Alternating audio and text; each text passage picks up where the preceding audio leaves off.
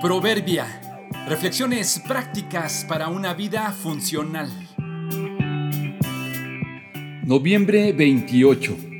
Las líneas y los letreros. Más valemos vivos limitados que muertos sin límites.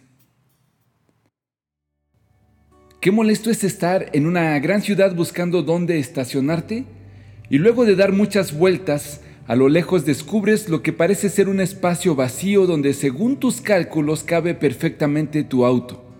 Te acercas dispuesto a hacer las maniobras necesarias y descubres que está libre porque es la entrada de una cochera. Qué molesto es estar manejando en la carretera y querer rebasar al camión que avanza muy lentamente delante de ti, pero no puedes porque hay una raya continua de color amarillo que indica que no debes hacerlo. Y qué molesto es otra vez que cuando piensas que ya lo puedes hacer, viene una bajada, una curva y un anuncio que te indica que disminuyas tu velocidad y extremes precauciones. Pareciera que las autoridades se han propuesto limitarnos en todo lo que hacemos y quieren marcar nuestro ritmo de vida, nuestra velocidad y nuestros espacios.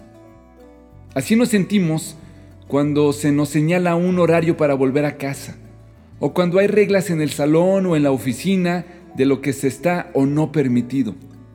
Qué molesto es cuando un nutriólogo te dice qué cantidad debes comer y en qué horario. Molesta cuando tu pareja o tus padres te señalan algo que te puede ayudar para ser un poco mejor.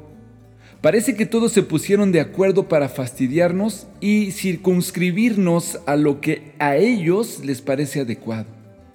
Pero las líneas en la carretera, las marcas en la calle, los letreros en la ciudad, los horarios de llegada y salida, las porciones y los contenidos, los reglamentos, los impedimentos, están puestos ahí efectivamente para ponernos límites para nuestra propia seguridad.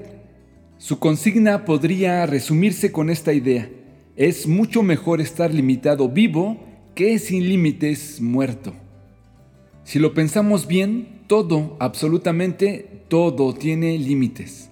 Hasta la Tierra tiene una órbita previamente establecida por Dios alrededor del Sol.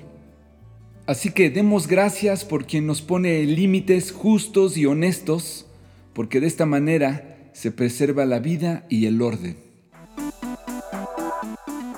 Dios asignó los límites al mar y encerró los océanos en enormes depósitos. Salmo 33, 7.